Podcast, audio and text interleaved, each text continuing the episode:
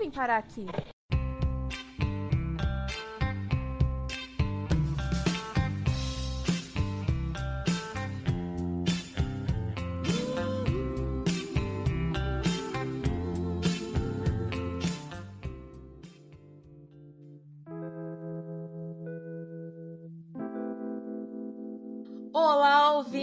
Ouvintes! Aqui quem fala é a Thaís e hoje nós vamos falar sobre nossas mamães. Convidamos nossas duas melhores amigas que são mães, que é, a Jussara já participou aqui várias vezes, né? Vocês já conhecem a Jussara, mas hoje é a Bruna, que eu sempre falo aqui dela. Que eu falei no último episódio, inclusive, que é muito louco ver uma pessoa crescer, entrar num relacionamento, casar, ficar grávida, ter um nenê.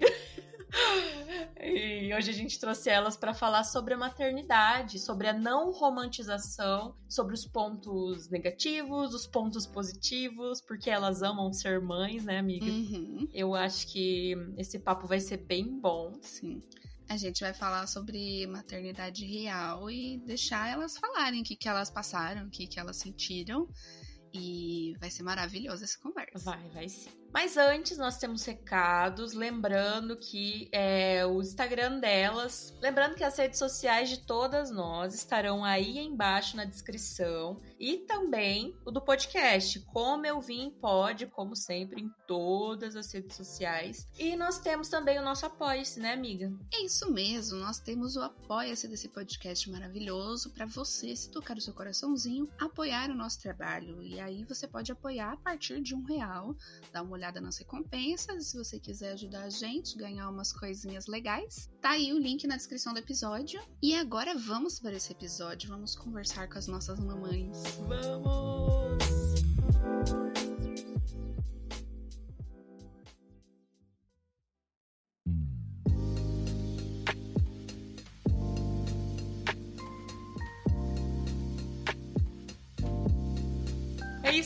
Mesmo, ouvintes! Hoje nós trouxemos as nossas melhores amigas para representar todas as mães desse Brasil, talvez.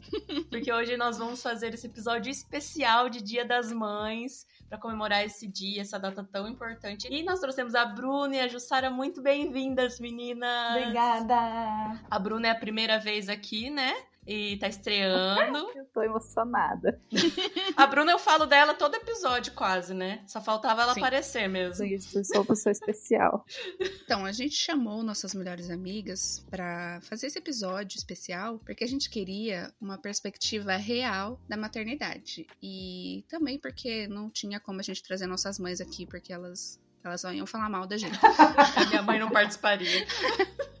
A minha mãe ia ficar com muita Dona Lene se vergonha. recusaria. Então a gente trouxe duas mães maravilhosas para falar um pouquinho sobre a maternidade. Vamos dar primeiro aquela pincelada, né? A Jussara é mãe faz tempo, né? Você tem um filho de 11 anos, Jussara? é? Nossa, você fala assim, eu me sinto velha. Não! É que pra, pra mostrar pras pessoas, Eu vou né? dar na tua cara se você começar com isso de já se achar velha. Todo mundo aqui tem a mesma idade. É verdade, Jussara, É pelo amor verdade, de nossa, eu Deus. fiquei deprimida agora também. Eu não sabia nem a minha idade agora. Que a Bruna teve filho faz um ano, um ano e pouquinho, né, amiga? Ai, Jesus. Inclusive vai fazer dois anos esse ano, tô preocupada. Nossa senhora, passou muito rápido. Então, não sei, quem quer começar aí, quem quer a vez? Primeiro de tudo, o que, que você quer saber? Primeiro, assim, eu acho que a gente tem que falar. Eu tive esse. Eu também nu- nu- nunca tive ninguém tão próximo a mim que teve filho, né? E aí teve a Bruna. e aí eu vi como é Péssimo. real aquela coisa de, de romantização da maternidade. Nossa, o quanto a Bruna sofreu no, no pós-parto. E, aí- e aí foi cru assim mesmo. A gente, eu vi tudo de perto, Na né? verdade, eu sumi quase um mês, né?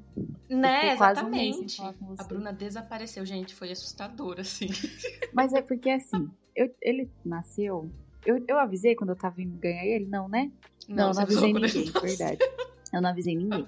Aí simplesmente eu avisei que ele tinha nascido, não lembro nem onde que eu mandei, se eu mandei no grupo, não lembro onde que eu Foi mandei. no grupo. Foi no grupo? Aí quando ele nasceu, é assim, você passa por um processo muito assim, é muito. Eu não sei se conforme você vai ficando mais velha, você fica mais, não é cascuda, mas assim, você não, não quer ficar falando com os outros o seu problema. Pelo menos eu, né? Uhum. me senti assim. falei, ninguém vai entender o que eu tô passando, porque ninguém aqui sabe disso. E realmente é assim. Aquele começo é muito difícil, porque você não conhece nada do que está passando. Pelo menos, né, assim, eu não tive nem nenhuma amiga, tinha a Carla, né? Mas a Carla, assim, é outro padrão de vida, né? Outra, outra ideia de maternidade. longe Tava também, longe. É outro rolê. Ela né? sofreu tanto, talvez até mais, justamente por estar longe, talvez, né? Mas Uhum. é muito difícil o, o início ali, o você conhecer o bebê, o bebê também tá te conhecendo, porque por mais que ele esteja dentro de você, é uma pessoa que você não conhece Sim. Né? né? Não é, um, não é aquela coisa, aquela coisa, ai, nossa, fiquei extremamente apaixonada, não sei o quê, não sei o quê. Nossa. Gente, eu não sim. tive isso. Eu, eu- ele nasceu, eu fiquei assim, nossa, que, que coisa perfeita que eu fiz, né? Mas não é aquela coisa assim. Enquanto você tá com ocitocina no corpo, é uma, é uma coisa. Depois que baixa, que daí o pós-parto vem mesmo, que daí cai todos os hormônios, que daí entra aquela coisa do puerpério, e não sei o quê. Você, eu queria me jogar de, de cima de uma ponte. Nossa. E dentro toda a questão da amamentação, daí eu não conseguia amamentar e doía e tava machucada. Enfim, é aquele início, assim, eu, eu fiquei quieto o máximo que eu podia, porque eu não conseguia conversar sobre aquilo, porque todo mundo sabia mais que eu, e por mais que vocês não tivessem filhos, eu sabia que você não ia, né, dar opinião disso, mas pra mim eu não, eu não tava à vontade naquele momento de conversar. É. Por isso que eu sumi, quase dois Uhum. meses, acho que deu, não me lembro. E quando eu falava era sempre a mesma coisa mesma coisa, porque eu, eu fiquei muito tempo remoendo aquilo. Porque é um, um negócio hormonal muito louco, então só passando pra saber. Tem mulher que talvez não tenha, que não tenha Uhum. nada. Simplesmente o neném nasce, fica de boa. Mas eu não, eu virei um ogro. Um ogro não, virei um bicho. Eu não queria ninguém perto, eu não queria respirar perto de ninguém, eu não queria ouvir ninguém. Foi bem ruim. E você, Jussara, você, você lembra? Nossa, cuzona, né? Que filha da puta. Ah, Me desgraçado. chamando de velho que eu não lembro. Eu lembro sim. Tá. Desgraçado. Eu lembro como se fosse, como se fosse ontem, de tão significativo, pra não dizer traumático, que Exato. foi, né? Exatamente. Bruna, o meu nem com ocitocina no corpo ajudou, porque foram aí uns seis anos e alguns anos de terapia pra eu conseguir me sentir mãe e chamar meu filho de filho e conseguir amar. Então, pra quem não sabe, eu fui mãe aos 16 e foi bem difícil, assim, ser mãe na adolescência, porque você ainda não é adulto e você não é mais criança e as pessoas esperam a postura de uma adolescente, pelo menos quando é mulher, né? Esperam uma postura de quem sabe o que tá fazendo, né? Porque daí enquanto o menino adolescente, tipo, ah, ele não sabe o que ele tá fazendo, né? E foda-se. Então, fiquei sem amigas, né? A Carol foi uma das únicas, eu acho, que se manteve. Tiveram algumas colegas do colégio que me visitaram, assim, acho que na primeira, segunda semana que eu já podia receber visitas, mas, tipo, eram pessoas que eu nem conversava, tá ligado? Digamos assim, que eu era da turma A e foram pessoas da turma B me visitar. tipo assim. Então, eu nem sei por que, que elas foram lá. Também não, não fiz sala, não fiz questão de ficar fazendo sala. Só sei que não é fácil, viu, gente? Foi uma coisa assim muito muito surreal. Ao mesmo tempo que você tá com com a criança no colo e aquilo é real, você tá desejando estar num surto psicótico esquizofrênico. É solitário, sabe? A questão da maternidade na adolescência, porque é uma fase que tá todo mundo saindo de rolê. Tá todo mundo namorando e curtindo. E, e aí, tipo, você tá em casa cuidando uma criança que você também ainda é criança, só que não, né? E aí você tá olhando as fotos das pessoas no rolê, que você também queria estar. É muito solitário, muito solitário. E aí quando você vai, né, às vezes pra rolê de dia, a Carol foi comigo em alguns, né? E leva a criança, as pessoas te julgam do porquê que você tá lá com a criança. Tipo, como se você tive- tivesse que ficar numa masmorra com essa criança pra sempre, sabe? Não sei se a Bruna chegou a passar por isso recentemente, né? Que o bebê dela é menor. É que assim, na verdade, sim, eu já tô quase 30, né? Então o Arthur veio numa época assim, eu já trabalho, já tenho, né? Já tinha emprego, já tava formada, já tava, né, assim, estável. E foi solitário pra mim.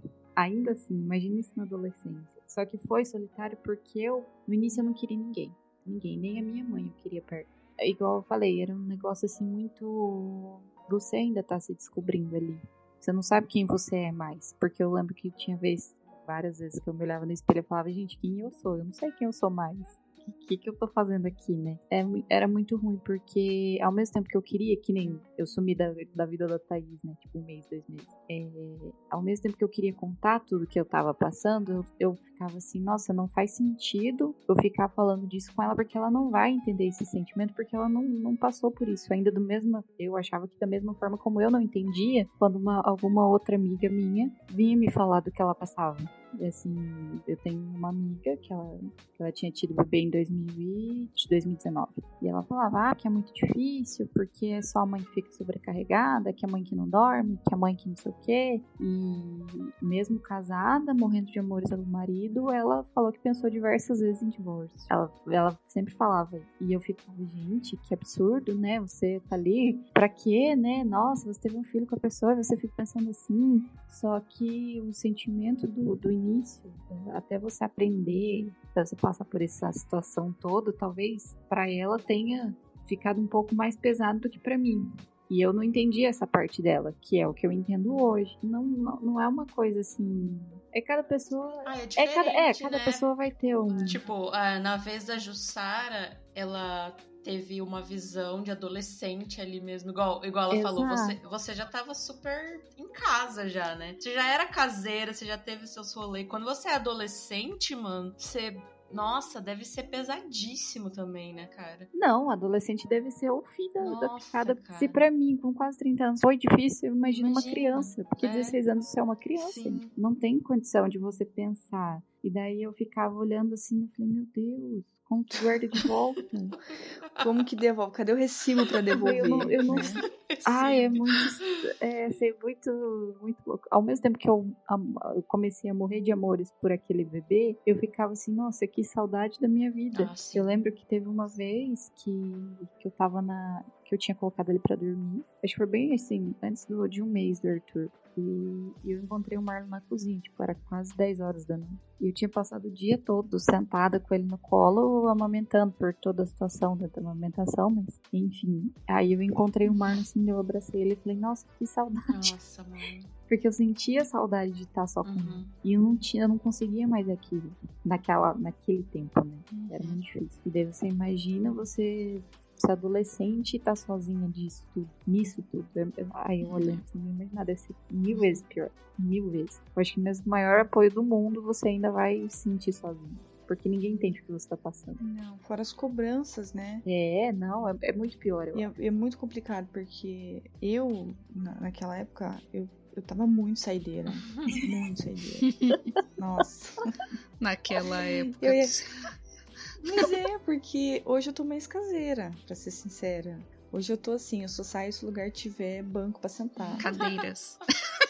É, com encosto, Sim. Né? É, não pode ser um banco sem encosto, eu preciso me encostar em algum lugar, né? E não pode ser um rolê que comece depois das 10. Se começa depois das 10, eu já não tô indo. Então, foi um baque, assim, eu acho que o- uma coisa que me assustou muito foi que como eu estudava em colégio estadual, é, eu via, todo, todo ano tinha ao menos uma mina que ficava grávida. Deus, verdade. Gente, é a realidade do nosso país. No meu caso, não foi este motivo, mas muitas ali, né, com situações de risco e vulnerabilidade social. Então, enfim. Aí o meu medo era, como eu sabia que todo ano tinha uma mina grávida, no ano seguinte elas não voltavam. Uhum. E aí eu ficava assim, Hum, caralho, uhum. eu não vou voltar pra estudar. Eu vou ficar sem estudar, eu não vou me formar, eu não vou fazer faculdade, eu não vou seguir minha vida. Tipo, minha vida acabou. Esse era meu pensamento, assim, né? É, catastrófico, né? Sim. E aí, não tive uma conversa, assim. Meus pais foram péssimos pais nesse quesito. Não tinha conversa. Não existia essa conversa. Tipo, não, vamos dar um jeito. Não, não tinha. Hum, Era só segue o baile, fingindo que nada aconteceu, enquanto minha barriga só crescia, né? É, e eu tinha muito medo de ficar sem estudar. E tanto que foi um momento, assim, que me estralou de estudar, né? Eu tinha muita dificuldade de. Agora eu sei porque eu tinha dificuldade na escola, né? Como eu comentei com vocês antes da gravação, né? Então, eu tinha muita dificuldade nos estudos e aí ali eu me abracei nos estudos. A partir dali eu comecei a estudar como nunca, como louca. E nunca mais E parou. não parei até hoje. é, não parei até hoje, né? O que foi bom, de certa, de certa forma. Mas eu tinha muito medo. E uma coisa que deu certo foi que eu tive meu filho bem dia 29 de dezembro. Um dia depois da Carol, né, Carol? O dois. Uhum. um dia, né? Uhum. Aí eu- o, o meu pós-parto foi nas férias. Olha só. É, quando acabou, assim, aquele período, eu já podia voltar e já era aula, né? Já, já tinha acabado as férias, já era aula, já podia voltar. Mas eu fui até o último dia de aula, com nove meses, subindo as duas, os, os dois lances de escada do estadual. Eu estudava no segundo Cristo, andar. meu desespero. É, eu subia bem devagarinho, segurando no corrimão e alguém atrás de mim pra eu não cair. O legal é que as pessoas mais é, estranhas e distantes eram muito mais gentis Sim. do que as mais próximas. Sim. Nossa, demais. É, Bruna. Foi assim também. Esse foi o baque. Você menos espera que mais vai ficar ali.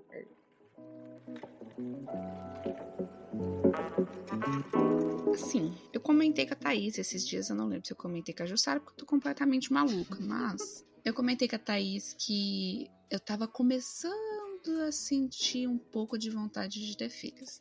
Mas eu ainda tenho muito medo, muito medo. Eu tinha muito medo antes do da gravidez em si, sabe? Do processo de gravidez, de eu ficar mal, de eu ficar enjoada, de eu ter dor de cabeça, de eu ficar mal. Aí eu tinha medo do parto, aí eu tinha Aí eu tinha medo de tudo que vinha antes do bebê nascer. Mas eu também sei que o depois do bebê nascer é complicadíssimo, como a Bruna e a Jussara falaram aqui. E assim, como uma mãe, duas mães, na verdade, né? Como duas mães com experiência, o que, que vocês dizem para uma futura mãe que só vai ser futura mesmo, bem pra frente? Vamos chutar assim, uns sete anos, uns cinco, seis anos aí, sete, por aí. Chutando Olha. baixo. Nós colocaram uma meta e depois nós dobramos a meta. É isso. Exatamente isso. Exatamente. Assim, vai demorar um pouco, um pouco bastante. Mas quais dicas que vocês As dão? dicas. Terapia. Terapia. Isso, isso aí é o obrigatório, é o mínimo, tá? Isso, aí, isso é o mínimo, tá? É, Não, isso, isso eu vou continuar, não importa. Se o meu psicólogo daqui até quando eu pre- pretender ter filho, ele me der alta, quando eu começar a querer ter Ah, filho, eu vou falar, ô. Anjão, vamos voltar. Aí você tem que ir pra um específico que atenda mulheres que estão nesse processo, porque tem, tá? Ai, que legal. Tem, olha que Tem, loucura. tem. Temos nichos na psicologia, isso é muito bom. Eu, eu digo o seguinte: é, se você considera a adoção e. Uhum. Assim, ser bem honesta. Eu gostaria de ter outro filho se viesse já com oito anos em diante. Sabe? Se eu pudesse, sei lá, entrar num transe ou em coma e de repente acordar e ter oito anos. Isso se chama sinceridade. o processo de engravidar e criar uma criança na primeira infância não é fácil. As pessoas falam. Ah, tem as pessoas pra ajudar. É, Ah, tá aí no ah, mundo. É, é, é não sei o que lá. É de boa. Não é. Primeiro que assim, na gestação, você tem que tomar cuidado com o que você ingere. Porque vai afetar o desenvolvimento neuromotor da criança. Neurocognitivo. Tudo vai afetar essa criança. Depois que essa criança nasce, você tem que cuidar com o que você faz ou deixa de fazer pra não dar trauma. Nossa, essa parte do trauma eu acho que é a que mais me pega, mano. Eu acho que eu tenho mais medo é Pois isso. é. Mesmo cuidando, você vai dar trauma. Você vai, exatamente, mano, não tem pra onde correr. Você pode se matar, a criança vai ficar traumatizada. Não importa se você é um pai bom ou Sim, não. porque as gerações acabam mudando, Eu fico né? com aquele negócio que o Sr. K fala na cabeça, sabe? Ter um filho e criar ele bem pra ele não ser nenhum psicopata, nenhum merda. Tem Exato. que estar o meio termo Uhum. ali. Exatamente. difícil, mano. e, Nossa, muito gente, difícil. isso exige muito investimento. Não só de dinheiro, porque filho custa muito dinheiro. E Pois é. outra, filho não é investimento que tem o ROI, né? O retorno do investimento. Filho não vai devolver, tá? É, só vai. Só vai, beleza? Então quem espera que o filho um dia vai devolver, vai esperar sentado, vai virar uma caveirinha no banco, porque não vai devolver. E quem fica cobrando isso dos filhos é um filho da puta, Nossa, beleza? cara. Só avisando. Aquela coisa de, pô, eu te dei o mínimo, né? Te dei comida, é, você me deve. É, não fez mais do que a sua Nossa. obrigação, seu arrombado, Exatamente. porque você foi pai, né? A partir do momento que você decide cri- criar criança, porque assim, ah, digamos o casal engravidou e não quer permanecer com a criança, a gente tem opções. A gente tem opções de, de entregar pro, pro, pro sistema, né? De adoção, deixar com outro parente que quer criar essa criança. Tem opções que não sejam amarrar numa sacola e jogar no rio, tá? E não criar que nenhum arrombado. Tem opções saudáveis e dentro da lei. E as pessoas esquecem isso. Mas a partir do momento que você decide, eu vou criar essa criança, vai ter dinheiro envolvido, custa muito dinheiro, vai ter de- é, tempo e energia, não só a física, mas a mental. Porque você vai Uhum. ter que educar essa criança para ser um ser humano funcional, independente de você. Porque não é, ai, cortou o cordão umbilical. Nem com o cordão umbilical essa criança já não te obedecia na barriga. Por que, que depois de cortar vai te obedecer? E, e as mães não têm noção disso, né? Os pais, em geral, não só as mães. Não, só nisso daí já me dá um desânimo, porque se eu não tenho energia mental e física pra cuidar de mim mesmo, imagina cuidar de uma criança. E vai ficar pior, viu, Carol? Sim. E você, Bruno, o que que você tem a dizer? Cara, não, eu digo assim, se eu tivesse condição, eu teria uns 15 filhos. Mas não. Corajosa. A É, Bruna, é, então, a Bruna você- é parteira, mano. Nasceu pra isso, velho. Sou parceira. Não, mas eu digo assim, se eu tivesse condições psicológicas e, e financeiras pra isso, obviamente. Mas demanda muito da gente mesmo. Eu não sei a Jussara, não sei como foi, porque ela, como ela já falou no começo de. Foram seis anos, né, pra eu conseguir. Mas eu, eu tinha. Eu não sei. é, eu tenho um peso, na verdade, que mãe tem, né? Porque é isso que mãe carrega, é peso e culpa. É, Uhum, culpa. Uhum. a culpa a vida toda. Risadinha. Ainda de desespero. Mas, assim, de ter que sair trabalhar. Porque, assim, eu ainda consegui ficar um ano em home office, né? Eu fiquei a minha gestação toda e mais um ano home office. E eu fiquei corturatória por um ano. E é muito, eu acho muito injusto você colocar uma criança no, no mundo e ele não poder ficar com a mãe dele naquele período, que é o mínimo, até uns dois anos, a criança é extremamente dependente de você. Por mais que fale, ah, se você pôr na creche, a criança vai ficar mais desenvolvida, eu falei, claro que ela vai, porque ela não tem opção. Ela não tem. Eu sou muito da criação com apego, então, assim, eu parto dessa, dessa iniciativa de a- tentar traumatizar o menos possível a criança. Aí entra aquela coisa assim, nossa, ele vai ficar o dia todo longe de casa, longe de mim, e ele ainda mama no peito. E daí como que eu vou fazer? Ele não vai querer, ele não vai gostar de ficar comigo. Só que daí ao mesmo tempo eu paro assim, poxa, mas eu era alguém antes dele, eu preciso trabalhar, eu não sei o dia de amanhã, e eu tenho que, né? Eu não deixei de ser quem eu era. Eu sou uma pessoa a mais, que é mãe agora. E é muito cansativo isso. Eu me senti muito culpada no início. Foi muito ruim, muito ruim. Ainda é às vezes. E pra mim, se eu tivesse a opção de ficar com ele em casa, mil vezes eu ficaria porque eles demandam uma atenção assim que vocês não têm noção do tamanho que é a atenção que a criança demanda da, da- do, do familiar. Eu não vou dizer nem da mãe, porque pode ser mãe, pode ser avô, pode ser pai, pode ser tio, pode ser quem for que esteja com a criança. Ela vai demandar a atenção daquela pessoa e se você não tiver ali pra ela, pra isso, ela vai ficar, ela você não vai desenvolver um vínculo com ela. Então eu acho que o problema maior de você querer ter um filho sem você saber se você quer realmente ou não, você pode acabar criando uma expectativa diferente daquela que vai daquilo que vai acontecer. Que você fica, ah, mas se eu não tiver, daí vai acontecer isso e isso. Ah, mas se eu tiver, vai ter isso e isso. Se você ficar pensando muito, você não vai ter. Você não vai adotar, você não vai Ah, ter. total. Uma coisa que, que me ajudou bastante é que, assim, quer dizer, não foi muito bom, levando em consideração que eu era uma adolescente cuidando de outra criança, mas na, na minha adolescência, eu sou, eu sou a primeira neta da família, então todas as outras crianças que vieram depois, eu cuidei, fui babá, tipo, babá mesmo, sabe, de estar sempre ali. Então, tipo, pra mim, ter cuidado dos meus primos me ajuda a não ter essa romantização da, da maternidade, sabe? Porque era complicadíssimo, sabe? Eu cuidava dos meus primos porque a minha tia fazia faculdade, o meu tio trabalhava à noite, então eu ficava da par... final da tarde até de madrugada cuidando dos meus primos. E é isso que a Bruna falou, sabe? Tipo, é muito, é muita energia, é muito cuidado, eles são muito dependentes. E os meus primos, eles têm três anos de diferença um do outro.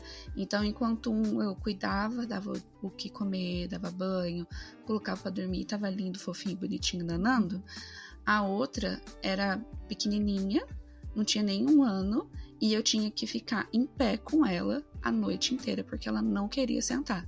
Ela dormia no meu colo e ficava, tipo, da, da tarde a- até a hora que meus tios chegavam de madrugada com ela em pé, dormindo no meu colo. Então, tipo, eu sei que não é fácil, eu ficava extremamente cansada. eu ficava extremamente lascada da minha cabeça, das minhas colunas, dos meus braços. Não tenho força nos meus braços hoje em dia, porque eu gastei tudo com meus primos. Então, eu tenho noção da, tipo, do trabalho que dá. Mas ainda assim, eu era só a babá dos meus primos. Eu não era mãe. Mas você, você era por livre, espontânea vontade ou por pressão? Não, era os dois, na verdade. Os dois.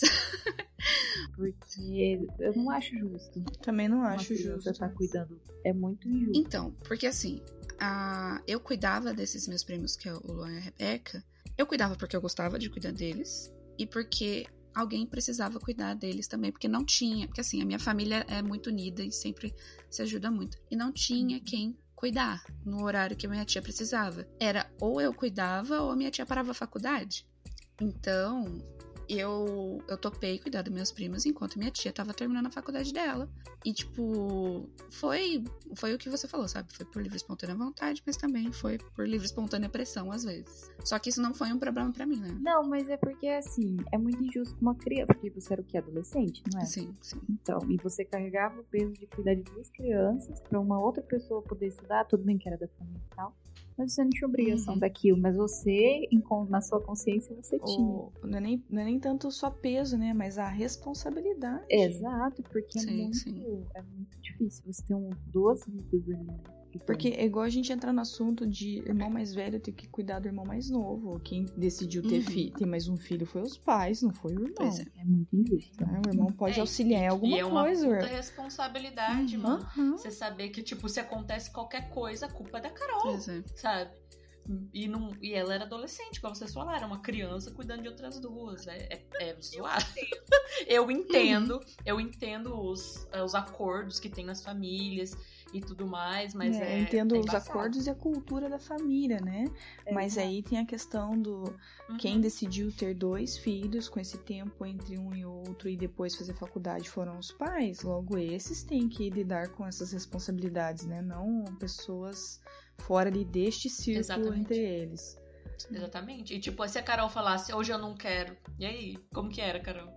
Não tem Eu, essa assim, na minha visão de hoje, na minha cabeça de 29 anos, eu concordo com tudo que vocês falaram, que né, era muito pesado pra mim, que era uma adolescente. Mas eu também consigo tirar algo de bom, porque eu acho Ah, que se eu não tivesse essa experiência, eu ia totalmente ser a pessoa que romantiza tudo e que ia levar um socão na cara quando tivesse um filho. Ah, sim. Pô, é muito foda essa, essa tradição da romantização, né, Uma mano? merda! Como que pode? E a gente tem amigos e colegas que até hoje romantizam, assim, Uhum. né? Mulheres que Sim, teve, tiveram cara. filhos e que ainda romantizam o bagulho, mesmo tendo sofrido tudo Pessoas sozinha que têm e tudo mais, filhos sabe? e romantizam. Sim. Sim. Gente, sim, sim. Nós temos pessoas Tem assim. pessoas próximas que fazem isso. Parece um surto coletivo. Vai se fuder. Uhum. Não sei de onde. Pô, Mano, não tem como. Eu confesso que eu tenho um bagulho que é. que eu não sei se eu tô certa ou errada, mas por ter essa consciência de que a maternidade não é apenas flores, quando alguém me fala que, que tá grávida, eu penso, eu fico feliz ou não? Eu dou parabéns. Eu tenho reação neutra. A gente é, é pra gente estar Nossa! feliz ou triste? Como você está? E aí, dependendo da reação da pessoa, aí eu comemoro ou eu sinto muito. Nossa. É. Teve uma vez que uma pessoa que eu conheci, que eu era relativamente próxima, a gente não era amiga, mas a gente conversava bastante, me confessou que, tipo assim, ela tinha acho que duas ou três filhas. E que tudo que ela queria naquele momento era que ela já estava se planejando, ela e o marido, era construir a casinha deles. Aí ela ia parar de trabalhar e eles iam tirar umas férias por um tempão. Pula pro momento em que eu fiquei sem ver essa pessoa por um tempo e aí eu volto e aí me contam que ela engravidou de gêmeos. Essa pessoa tem condições financeiras favoráveis? É, não sei. Mas enfim, a minha reação foi: Meu Deus, tadinha. Ela tinha, é porque ela tinha me falado que ela não queria ter mais filhos. Só que daí, culturalmente, pela religiosidade dela, ela ia ter esses filhos. E ela teve esses filhos. Mas eu sabia que ela não queria. Então a minha reação foi muito natural. E na hora que eu falei tadinha, me olharam assim com uma cara de tipo, oi? então, depois disso, eu fico com uma cara neutra assim, esperando. A gente vai ficar feliz ou triste por isso? Gente, Tadinha. Quando eu fui fazer o, o primeiro, a primeira ultrassonografia pra ver se era um só ou mais, porque eu tenho é, genética de gêmeos na minha família, eu tenho tios gêmeos e meu ex também tinha, eu fui com muito medo. Porque eu pensei assim, Nossa. gente, um, até a gente se vira nos 30 para dar um jeito, sabe? Mas dois ou mais, fodeu, fodeu muito, né? E aí, quando. Eu nem tava olhando pra telinha, sabe? Que tem uma TV na frente da marca, assim. Eu tava de olho fechado, assim, com a mão na minha cabeça, assim, sabe? Tipo, orando para todos os deuses existentes, deusas, né? Tipo, pelo amor de Deus, deusas, se, se alguém tem um pingo de compaixão, assim, que eu possa fazer alguma coisa boa na minha vida ainda daqui para frente, deixa só um, pelo menos, sabe? Porque eu sei, eu já sei que não são gases, né? Mas então, seja só um, pelo menos o alívio que foi instantâneo, assim, ai, pelo menos é só um. É engraçado o primeiro ultrassom que você faz. Porque pelo menos eu fui com muito medo. Hum. Tanto é que eu só contei pra Thaís depois do ultrassom, ou antes, um, acho que no, uns dois dias antes que eu ia fazer o ultrassom. Nossa, gente, a Bruna tava em choque, em choque quando ela descobriu, assim. É, foi exatamente esse rolê. Eu não sabia se eu comemorava, se eu dava parabéns. Ela tava em choque. É porque, assim, tem aquela coisa que não... Ah, descobriu que tá grávida, né? Mas tem N situações que podem acontecer aqui na, no, no início da gestação. E tive uma pessoa próxima que ela teve aquela gravidez ectópica, né? Fala que quando desenvolve, acho que na trompa, não sei. Ela desenvolve no lugar errado. Aí tem. Fora do útero. É, é.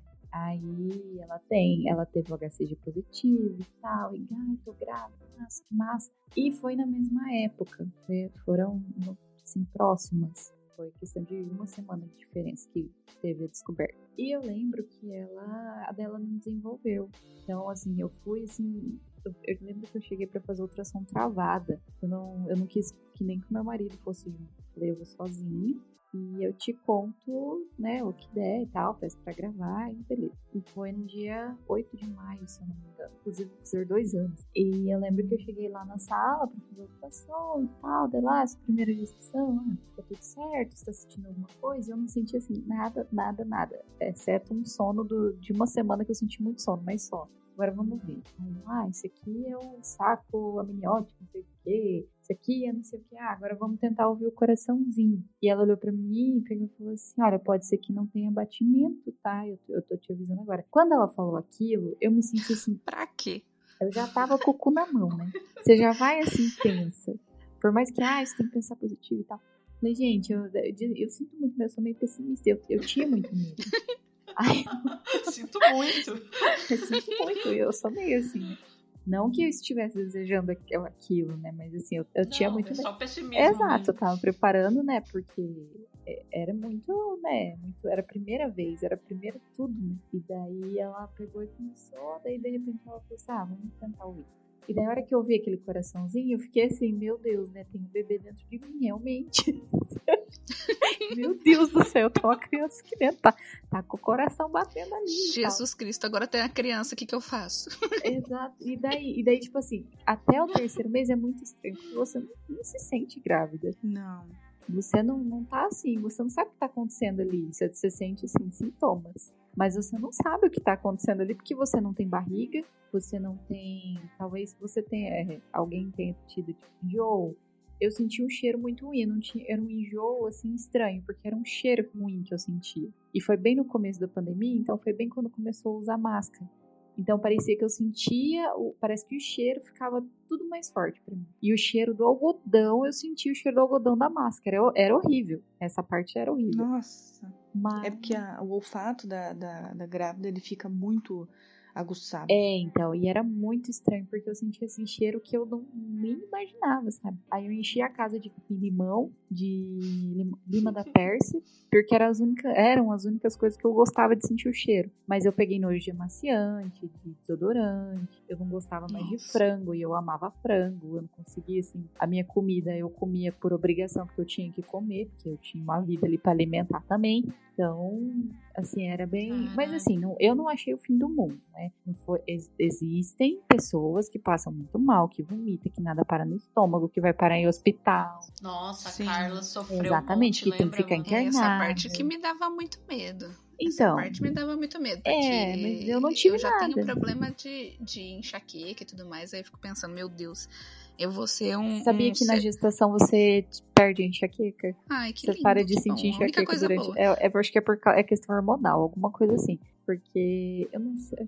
É Todo o mundo? meu médico. Será? Ele falou pra mim que ele perguntou se eu sofri de alguma coisa, né, se tinha alguma coisa. Aí eu já tinha lido sobre enxaqueca. E eu perguntei pra ele, eu falei, olha, em relação à enxaqueca, né? Todo mundo fala que, que tem os gatilhos, né? Que, que podem desencadear enxaqueca e tal, tal, tal.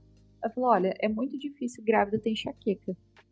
Por causa de questão hormonal. Tá aí sabe? a solução pra mim, enxaqueca. Ficar Ficar grávida. grávida. Aí, Carol. grávida. Carol, semana que vem, grávida. Amor, vem cá.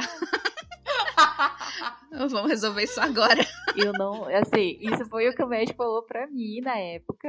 E eu, não- assim, eu não. Sabe quando você não confia muito? Mas eu não sei. Ele Uhum. falou isso pra mim. Só que eu. É, eu perguntem para os seus médicos. Exatamente, conversem, né? Tipo, mas realmente eu vi duas pessoas que trabalhavam, que, que eu conhecia, que tinham muito enxaqueca de chegar a ficar internada, porque não conseguia levantar da cama. E que na época que engravidou, não, sim, foram até acho que um ano sem sentir nada. Nada, nada, nada. Mas por questão hormonal, se não. Pelo que eu fiquei, pelo que entendi. Foi alguma coisa assim. Porém, não se mediquem antes, meninas, não engravidem para curar a sua enxaqueca. Ou consultem o seu, aí a dica da o Bruna. seu obstetra. Engravide. ok? Estejam grávidas.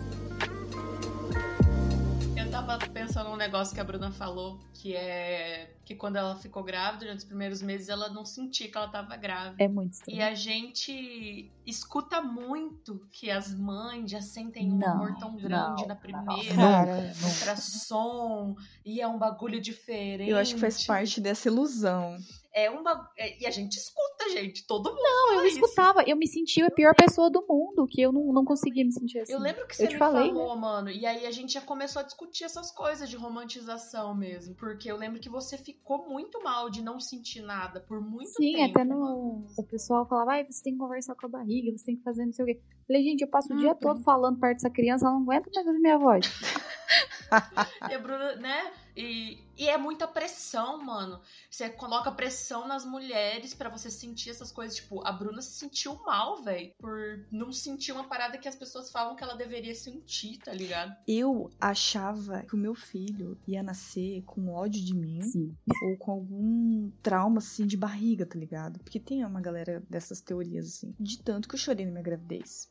A- minha é pela questão social, né? É, teve a questão familiar de algumas pessoas importantes da minha família terem sido muito filhas da puta comigo. E a questão social da escola, de eu ter sido muito rechaçada e, e do resto da comunidade de igreja terem sido filhas da puta também, né? Da- Das pessoas não, terem noção do que elas falam, de como elas olham te tratam, né? Então eu passei a gravidez inteira chorando, não só pelo motivo de que eu não queria ser mãe aos 16, mas pelo motivo de como as pessoas me tratavam. E aí voltava no motivo que eu não queria ser mãe. Então eu olhava pra barriga, no começo que não tinha barriga, e ficava, meu Deus, mas será que eu tô mesmo? Tipo, mesmo depois da ultrassom. Mas será que tá aqui mesmo?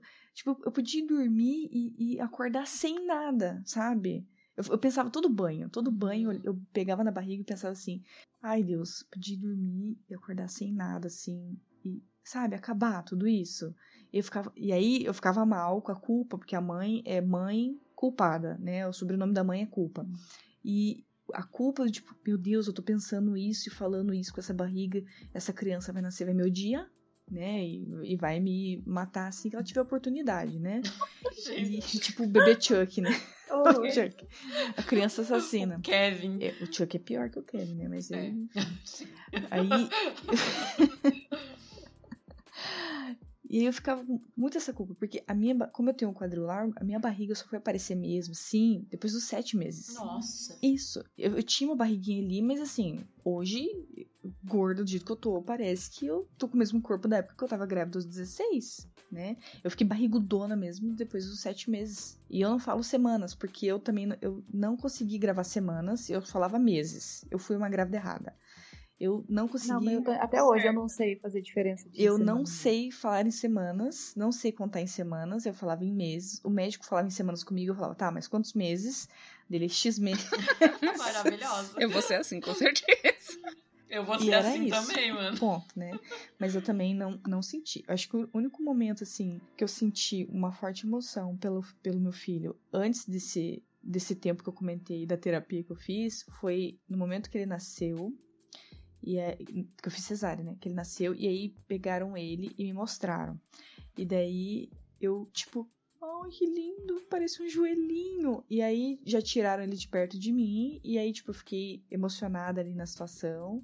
Mas aí passou. Daí voltou a situação Rapidinho. social, assim, tipo, meu Deus, vou pro quarto, vai ter a família, vai ser um inferno, e aí a realidade voltou, sabe? A ocitocina dura meia hora ali. É, foi essa. é, Não, o meu foi segundos, né? É, então, é porque tem o tal do imprint lá. Fala que, ai, o primeiro olhar do bebê, não sei o quê. E aquela coisa, eu lembro que o meu foi parto normal, mas ele, ele nasceu. Eu falei assim, meu Deus, consegui, né? Passou a primeira parte, mas o parto não é nada perto do que tá por vir. Sim. Caralho. O parto não é nada. O parto, assim, eu... a primeira semana você fica assim, eu, eu fiquei apaixonadíssima. Falei, meu Deus, né? que coisa maravilhosa, que, que coisa linda. Tudo bem que eu fiquei internada, que ele fez hipoglicemia, tudo, tudo quanto é coisa, mas ainda assim, só que daí depois a realidade é outra, né? O negócio vai, vai começando. É bem intenso. É, intenso. e O, o seu, o seu filho tá com quantos anos, Bruna? Um ano e... Vai fazer um ano e cinco.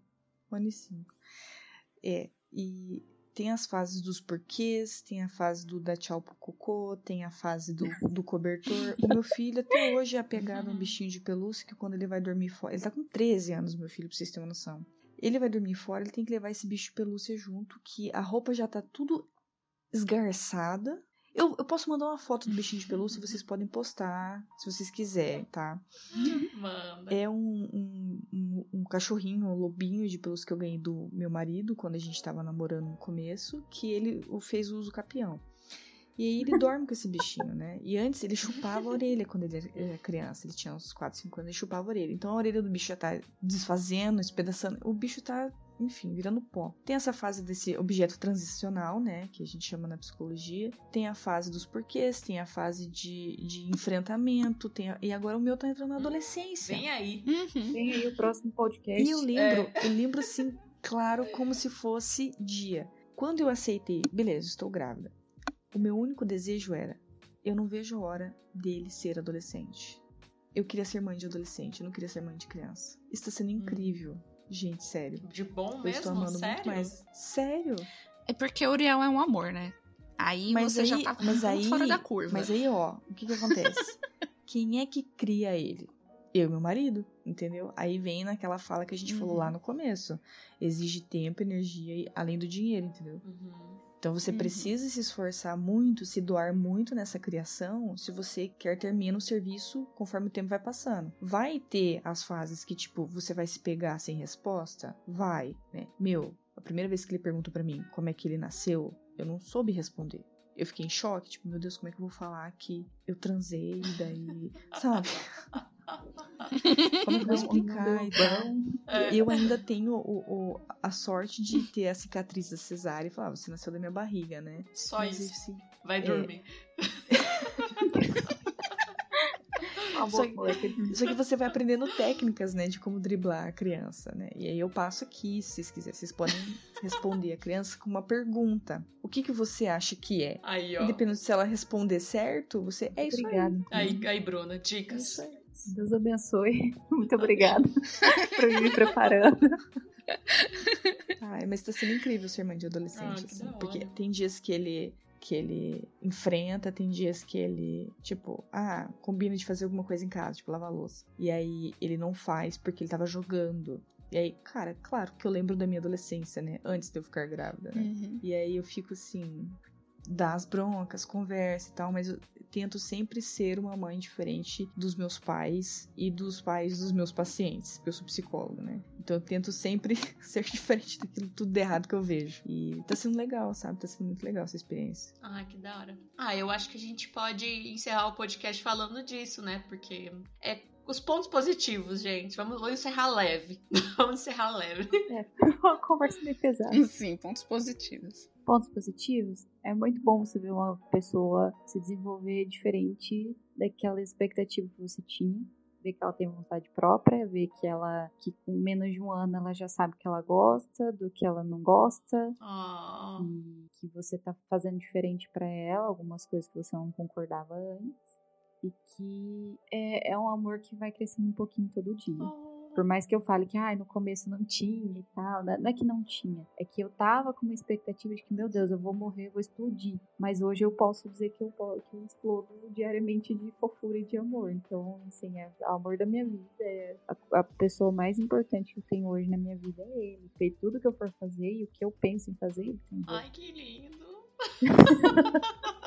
Oh, Ai, meu Deus, eu vou Oh. morrer. Thaís querendo engravidar em 3, 2.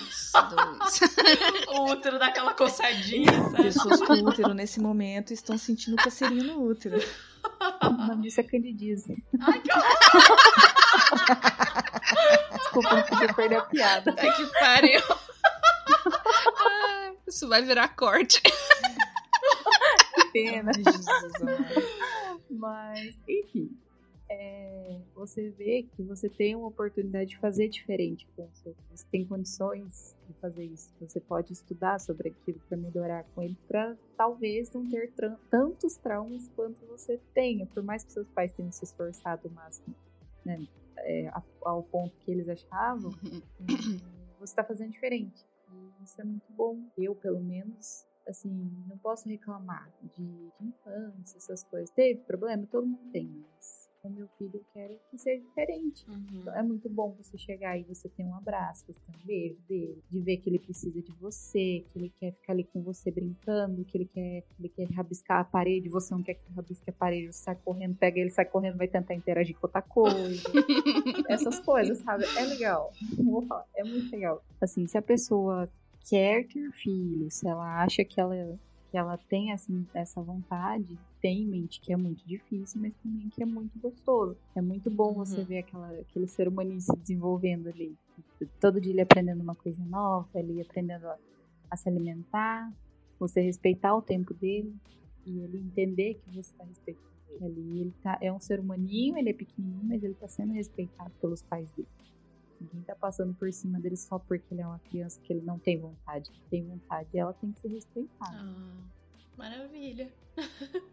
e você, Jussara? Concordo muito com o que a Bruna falou dessa questão do amor, né? Na construção do amor. Vai construindo cada dia mais esse amor. Ele vai aumentando conforme essa interação vai acontecendo, né? Mas eu, eu acho que o ponto positivo, assim, que eu tive coincidiu um pouco com a graduação que eu escolhi, porque eu fui estudando sobre desenvolvimento conforme meu filho foi se desenvolvendo. Gente, ver um ser humano se desenvolvendo na sua frente é sensacional. E, e você, é, a gente compara a nossa história, a nossa infância e agora a adolescência com a do filho.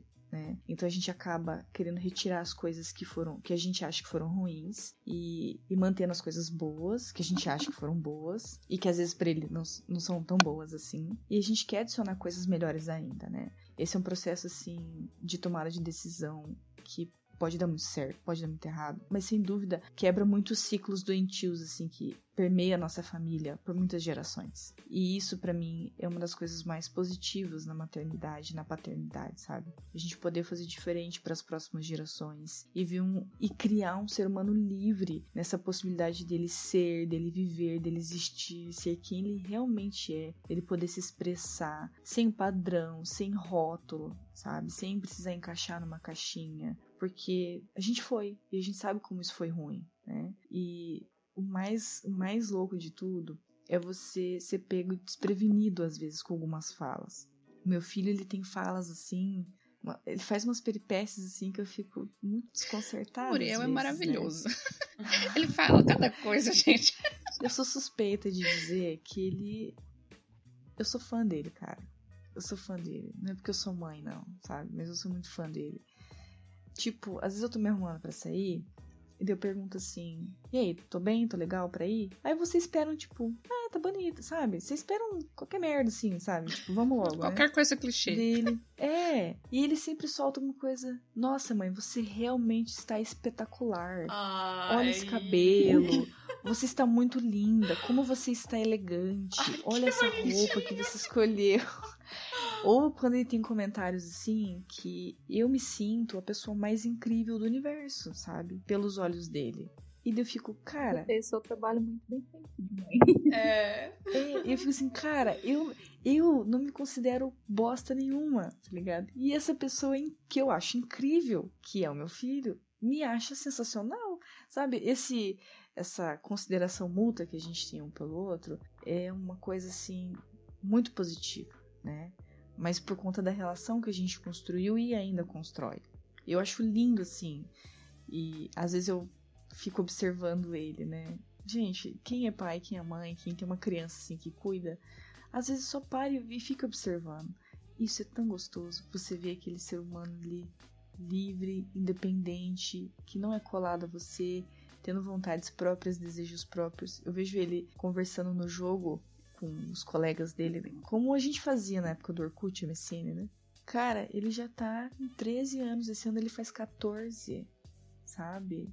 Meu Deus, daqui uns dias ele, quem sabe, vai estar namorando. É muito Nossa. fofinho. já vai estar, quem sabe, na faculdade, quem sabe trabalhando, mas independente do que ele faça, sabe? Tipo, vai estar ali. Sabe? Ah, eu não sei explicar, é uma coisa muito. Uhum.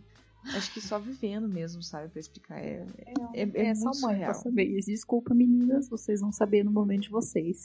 Nossa, vou até sair da conversa. Eu ia falar aqui que, tipo, é muito doido isso. E eu não tenho a sensação de mãe, obviamente, porque eu não sou mãe. Mas que nem os meus primos, eles vieram aqui em Londrina semana passada. O Luan tá com, vai fazer 18 esse mês agora de maio. Dia 4 de maio. E ele, ele já tá na faculdade. E ele tá saindo pra campeonato de basquete. Aí eu olho e penso, gente, aquele toquinho que eu cuidava já tá na faculdade. Uhum. Aham, E aí a tipo Beca isso. tá no ensino médio, entrou no ensino médio, tá surtando. Daí ela me contava as coisas da, da escola e os problemas que ela tava tendo. E eu ficava, ai, que fofo, puta que pariu.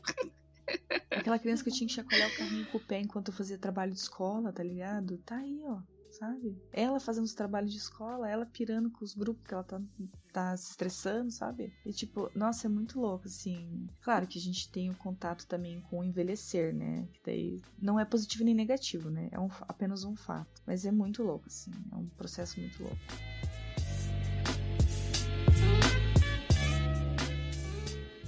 Ai, gente, mas é, acho que é isso. Feliz Dia das Mães pra vocês duas. Maravilhosas. Umas puta mãe. Eu tô. Literalmente. Não, literalmente não. Obrigada. Obrigada, Foi literalmente. muito bom, gente. Obrigada por ter aceitado o convite, gente. Foi muito foda essa conversa, sério. Muito obrigada pelo convite, que vocês continuem crescendo nesse podcast maravilhoso. Ai, para. E que o pessoal passe aí um Dia das Mães com todo mundo que faz o papel de mãe, né? A mãe, o pai, ou a pessoa que faz essa Isso. função, né? Não é só as Isso. mulheres. Eu tava ansiosíssima pra esse episódio, tava animadíssima pra esse episódio, porque. Ai, sei lá, eu, eu queria conversar muito sobre isso de maternidade real com vocês. E foi maravilhoso. Espero que vocês tenham gostado. Espero que a Bruna volte. Sim, Voltarei. também espero. Sim, toda a vida. Conversar, falar mal das pessoas na próxima vez. Sim, a próxima vez a gente coloca um, um negócio assim pra gente rir, falar mal das pessoas. Vai ser maravilhoso. Vamos falar de ensino médio. Nossa, Vamos. total. Vamos. Opa, aí a gente volta aqui, o estadualzão todinho, esse cast do Sim, estadual, a sim. gente volta. Aí o processinho vem. Mentira. Não citarei nomes. Carapuça serviu o problema de vocês. É isso, Exatamente. só É só não citar nomes. Mas todos nós conhecemos aqui. Mas enfim, Enfim, é isso, gente. Muito obrigada novamente pelo, por ter participado do episódio. E compartilhem o episódio. Manda pra todo mundo. Manda pra todo Abrace as mamães que tenham perto de vocês. Dê feliz dia das mães pra elas. E vocês são lindas e maravilhosas, meninas. Muito obrigada mais uma É vez. isso. Um beijo. obrigada. Tchau pra vocês. Voltem sempre. Tchau, galera. Um beijo e até semana que vem. Beijos.